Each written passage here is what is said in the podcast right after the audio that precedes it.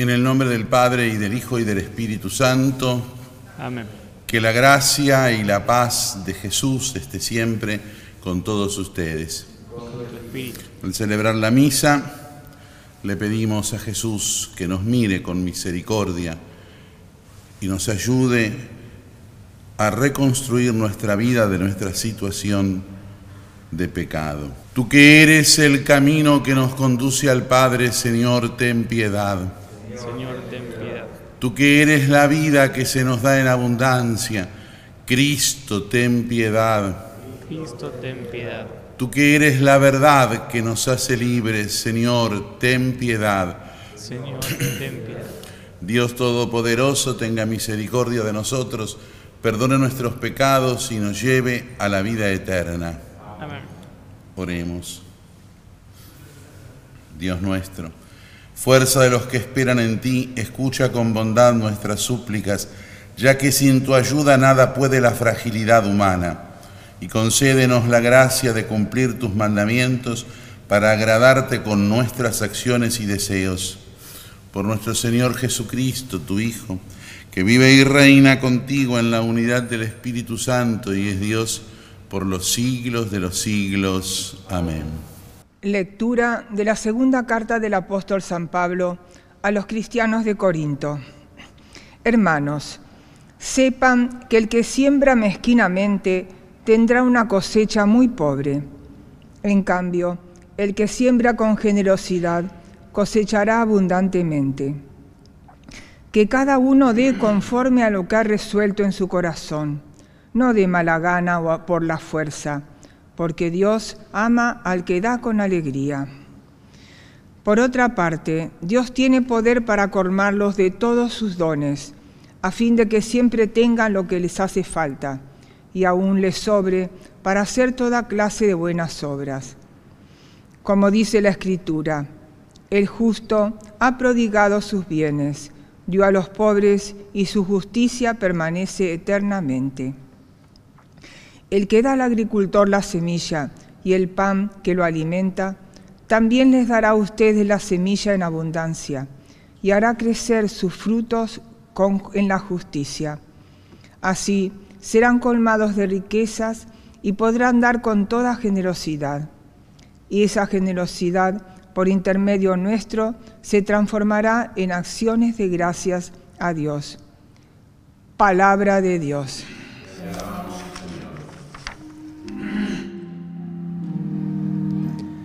Feliz el hombre que teme al Señor. Feliz el hombre que teme al Señor. Feliz el hombre que teme al Señor y se complace en sus mandamientos. Su descendencia será fuerte en la tierra. La posteridad de los justos es bendecida. Feliz el hombre que teme al Señor. En su casa habrá abundancia y riqueza. Su generosidad permanecerá para siempre. Para los buenos brilla una luz en las tinieblas. Es el bondadoso, el compasivo y el justo. Feliz el hombre que teme al Señor. Él da abundantemente a los pobres. Su generosidad permanecerá para siempre y alzará su frente con dignidad. Feliz el hombre que teme al Señor. Feliz el hombre que teme al Señor.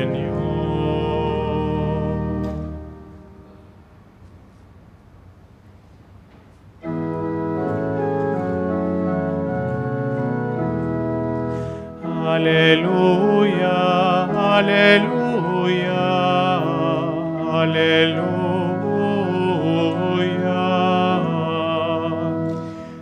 Aleluya, aleluya, aleluya.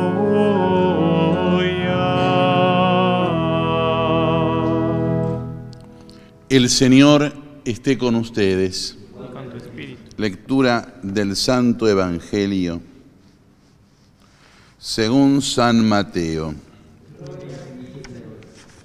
Jesús dijo a sus discípulos, tengan cuidado de no, de no practicar su justicia delante de los hombres para ser vistos por ellos. De lo contrario, no recibirán ninguna recompensa del Padre de ustedes que está en el cielo. Por lo tanto, cuando des limosna, no lo vayas pregonando delante de ti, como hacen los hipócritas en las sinagogas y en las calles, para ser honrados por los hombres. Les aseguro que ellos ya tienen su recompensa. Cuando tú des limosna, que tu mano izquierda ignore lo que hace la derecha, para que tu limosna quede en secreto y tu Padre, que ve en lo secreto, te recompensará. Cuando ustedes oren, no hagan como los hipócritas. A ellos les gusta orar de pie en las sinagogas y en las esquinas de las calles para ser vistos por los hombres. Les aseguro que ellos ya tienen su recompensa. Tú, en cambio, cuando ores, retírate a tu habitación, cierra la puerta y ora a tu Padre que está en lo secreto, y tu Padre que ve en lo secreto te recompensará. Cuando ustedes ayunen, no pongan cara triste, como hacen los hipócritas que desfiguran su rostro para que los hombres noten que ayunan. Les aseguro que con eso ya han recibido su recompensa. Tú, en cambio, cuando ayunes, perfuma tu cabeza y lava tu rostro, para que tu ayuno no sea conocido por los hombres, sino por tu Padre que está en lo secreto. Y tu Padre, que ve en lo secreto, te recompensará. Palabra del Señor. Jesús toma estas tres obras indicadas para la piedad de los judíos por la ley mosaica. El ayuno, la limosna y la oración, que nosotros también la tomamos como formas de acercarnos permanentemente a Dios y que las intensificamos para que durante el año tengan mayor holgura en el tiempo de cuaresma. Son las obras cuaresmales, solemos decir, pero cuando estamos en la cuaresma nosotros decimos que ahí las intensificamos porque para no perderlas y para poderlas vivir con mayor intensidad durante todo el año. Pero Jesús llama la atención ahí, como es Dios, conoce la interioridad de la dimensión de aquellos que practican. Y veían que los judíos desde el momento, como también nosotros ahora, es decir, es para ellos y es para nosotros, es para los que practican estas obras, ¿no es cierto? Eh, veían que las practicaban muchas veces exteriormente y que les faltaba esa dimensión interior que es la única verdadera que tiene la práctica de estas obras. Y por eso, de una forma severa, llama, dice tres veces hipócrita, para aquel que no puede o que no hace vivir estas obras con una dimensión de interioridad hacia Dios. Y entonces marca cada una de las tres, marca cómo se las transgiversa, cómo se hace para que cada una de ellas no sean auténticas y es siempre la apariencia exterior. Entonces va diciendo cómo hay que hacer verdaderamente, es decir, cómo importa que solo mire Dios. Pero esto no, es, no, nace de una actitud externa, porque uno podría decir, una vez me tocaba este evangelio y estaba yo en la misa y dije, vengan todos adelante. Y después digo, claro, vengan todos adelante porque estaban todos desparramados en una iglesia grande.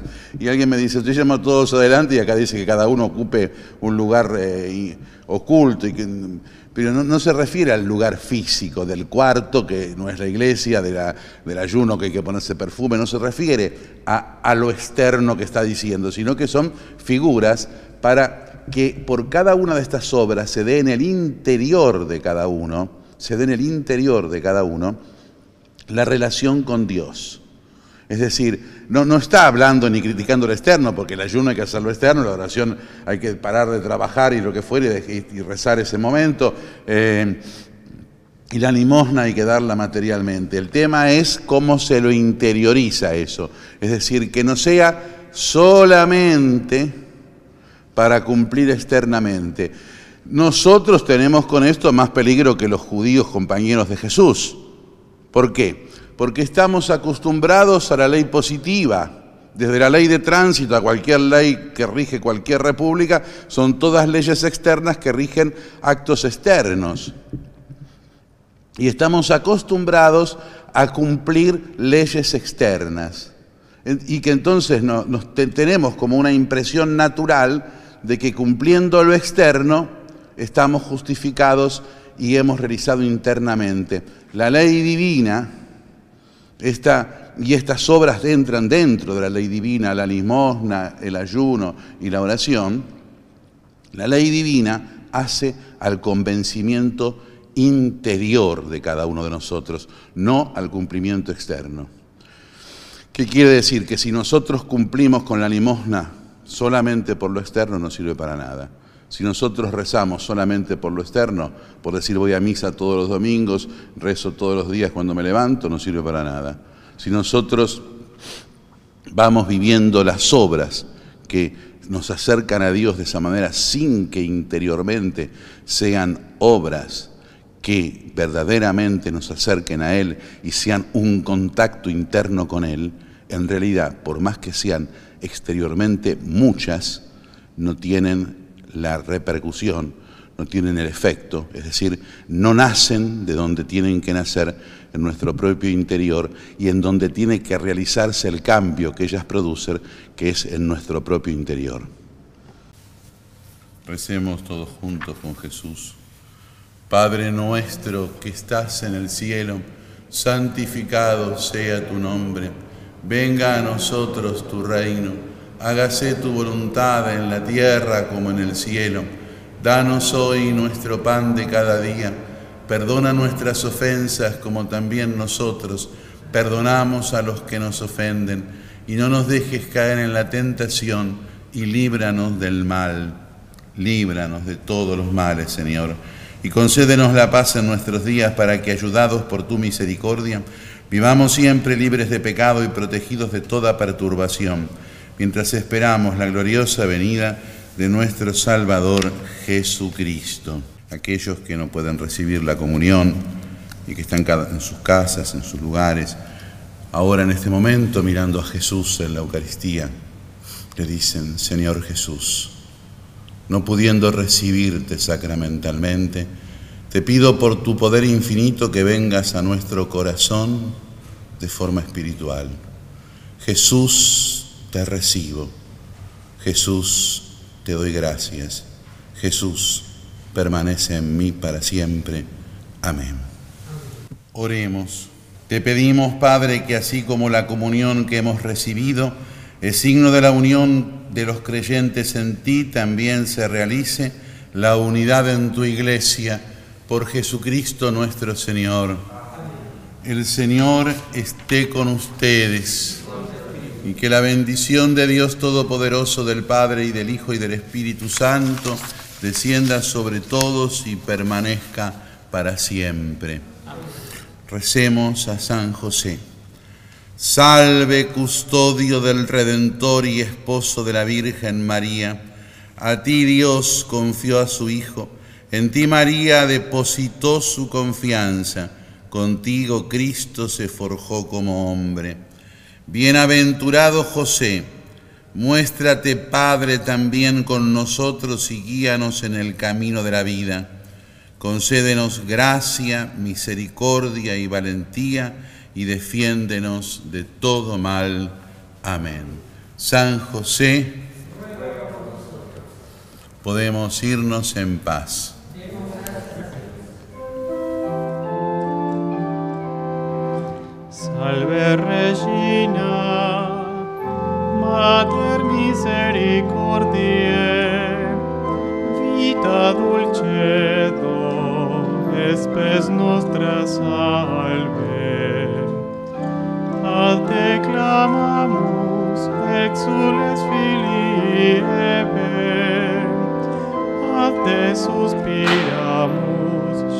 Gementes et flentes, in ac lacrimarum vale.